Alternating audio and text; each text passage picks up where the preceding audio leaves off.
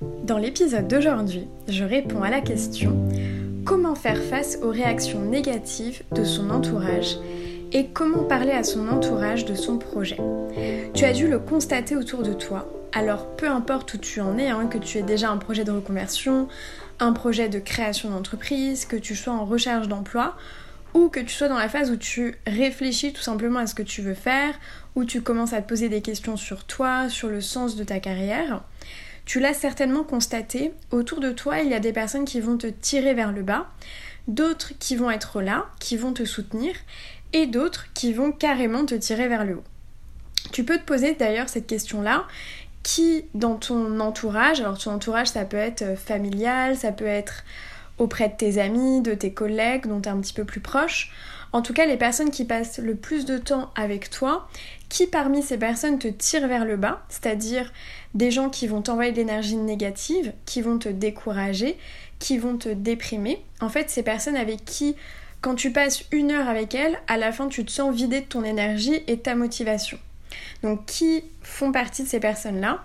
Et à l'inverse, qui font partie des personnes qui te soutiennent et qui sont là pour toi? Et ensuite, il y a carrément les personnes qui vont te tirer vers le haut, c'est-à-dire qui vont te booster, qui vont t'aider, qui vont t'accompagner, te donner des conseils, te donner leurs avis, etc. Des gens qui sont dans une dynamique positive. Une fois que tu es au clair sur qui a quel comportement et quelle personne compte le plus pour toi, je t'invite à identifier ce qui se trame, ce qui se joue chez ces personnes.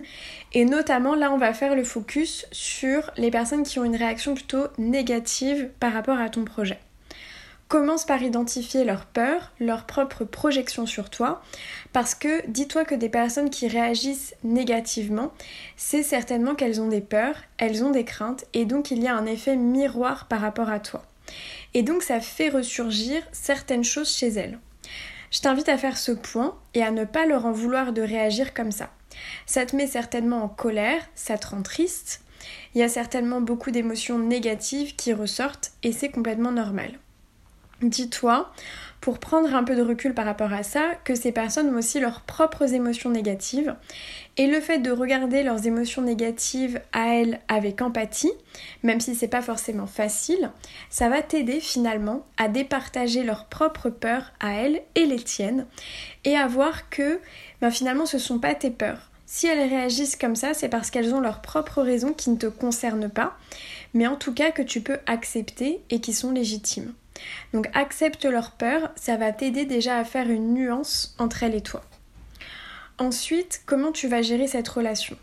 Dis-toi qu'il y a un travail d'éducation un peu à faire parce que c'est possible que ces personnes qui te tirent vers le bas aujourd'hui, eh bien ce sont des personnes qui ne sont pas passées par ce que tu traverses. Parce que celles qui sont passées par ce que tu traverses, elles comprennent complètement. Donc il y a un travail de sensibilisation faire par rapport au mouvement dont tu fais partie. Quelque chose qui peut aider, alors c'est une idée qui est revenue régulièrement, des personnes qui m'ont dit j'ai partagé ton podcast à mes proches, des amis, de la famille, aux personnes qui avaient un peu de mal pour leur montrer que je n'étais pas seule à vouloir faire ça, que c'était vraiment un mouvement et pas une lubie que j'avais moi-même dans mon coin. Donc c'est un travail d'éducation en montrant que c'est un mouvement plus global et qui te dépasse toi. Une fois que tu es prête à accepter leurs émotions, il faut aussi que tu puisses exprimer les tiennes. Et donc expliquer le pourquoi de ce cheminement, de ce projet dans lequel tu es. Explique ce que t'apporte ce projet, ce que tu y trouves, et joue vraiment sur la corde sensible. Parce que si la personne en face de toi n'a pas vécu ça, ou n'a pas osé se lancer, elle ne peut pas imaginer les émotions et le sens que toi tu y trouves. Et donc c'est important finalement de faire preuve de vulnérabilité pour lui expliquer ce que tu es en train de traverser. Ensuite, l'idée c'est de rassurer en expliquant que tu sais pourquoi tu fais ça. Donc ça c'est la première étape. Ensuite, c'est de lui montrer que tu fais ça de manière raisonnée, de manière responsable.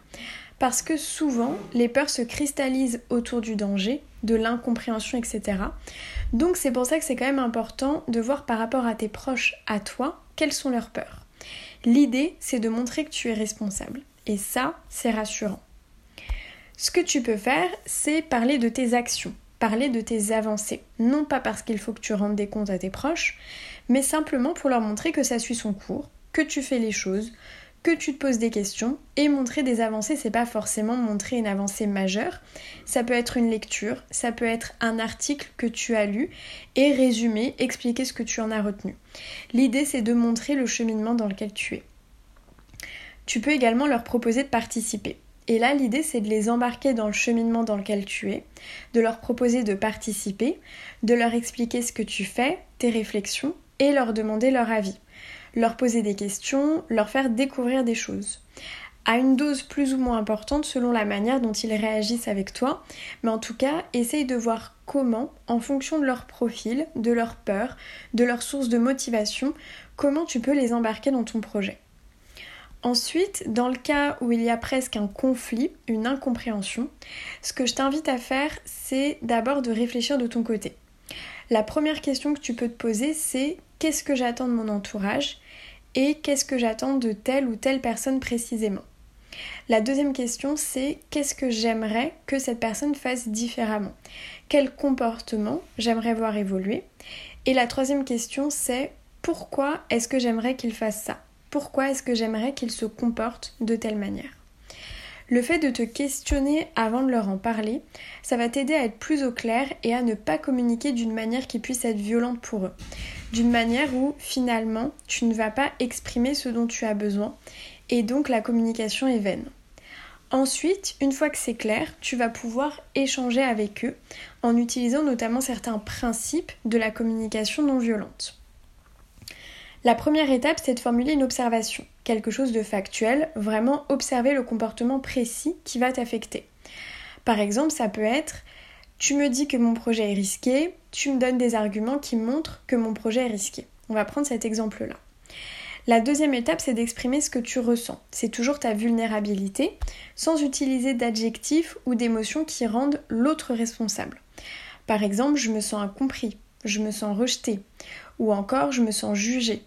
Trouve des émotions qui ne dépendent que de toi. Par exemple, je me sens angoissée. C'est lié au fait que la personne te dise que ton projet est risqué, donc ce sentiment d'angoisse est propre à toi, c'est pas de sa faute, mais tu fais le lien entre son comportement et ce que toi tu ressens. L'étape d'après, c'est d'identifier le besoin que tu as et qui est vraiment à l'origine de ce sentiment. Par exemple, ça peut être ton besoin de sécurité, ça peut être ton besoin d'estime. Le fait de réfléchir à ton besoin, ça va t'aider et ça va aider la personne à comprendre pourquoi ça pose souci.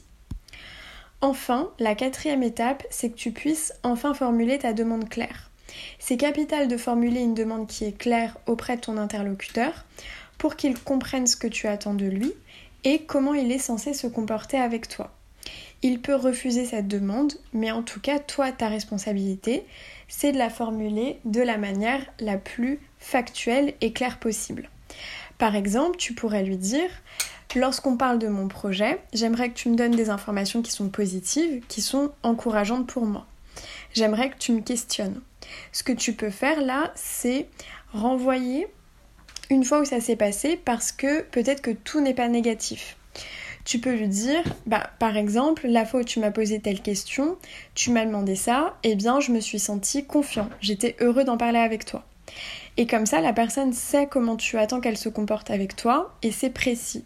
Donc elle ne peut pas passer à côté, elle peut décider de refuser ça, elle peut ensuite en discuter avec toi, mais au moins la communication se fait sur des bases saines et non violentes. Ta demande claire peut porter sur le fait de l'embarquer dans le projet. Par exemple, tu peux lui proposer d'y réfléchir ensemble. Tu peux lui proposer de donner un avis qui soit constructif.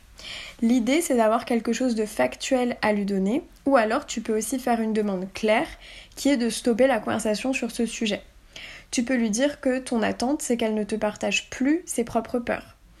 Tu peux lui dire J'aimerais que tu ne me donnes plus tes propres peurs, je les comprends, je les accepte totalement, c'est totalement légitime, mais je ne souhaite plus les connaître parce qu'elles me font, moi, me sentir en insécurité.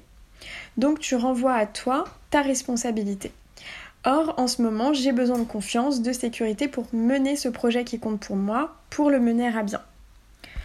Autre exemple, tu peux aussi demander à la personne explicitement qu'elle ne te demande pas où en est ton projet et de lui dire que tu lui donneras des nouvelles quand tu le souhaiteras quand ça aura avancé, mais de lui dire que tu préfères cette démarche-là et c'est pour ça que quand tu reviens aux besoins, aux faits, etc., ça, facilite quand même grandement la communication. De manière générale, dans ta communication, communique vraiment positivement ce que tu veux plutôt que négativement ce que tu ne veux pas, parce que ce que tu ne veux pas, ça n'aide pas les personnes à se comporter de la manière qui te ferait du bien. En conclusion, tu vois que le plus important, c'est de savoir ce que toi tu ressens, quels sont tes besoins, et de comprendre et d'accepter quels sont les besoins et les peurs de ton entourage. Pour terminer, je t'invite à voir dans ton entourage avec quelle personne aujourd'hui il y a particulièrement une difficulté et à utiliser ce qu'on vient de voir avec la communication non violente. Quel est le comportement factuel qui t'affecte? Qu'est-ce que tu ressens? Et quelle est la demande claire que tu pourras formuler? Je t'invite à réfléchir à ça, à prendre du temps avant de rentrer en communication avec cette personne. Et de mon côté, je te retrouve très prochainement pour un nouvel épisode. À demain!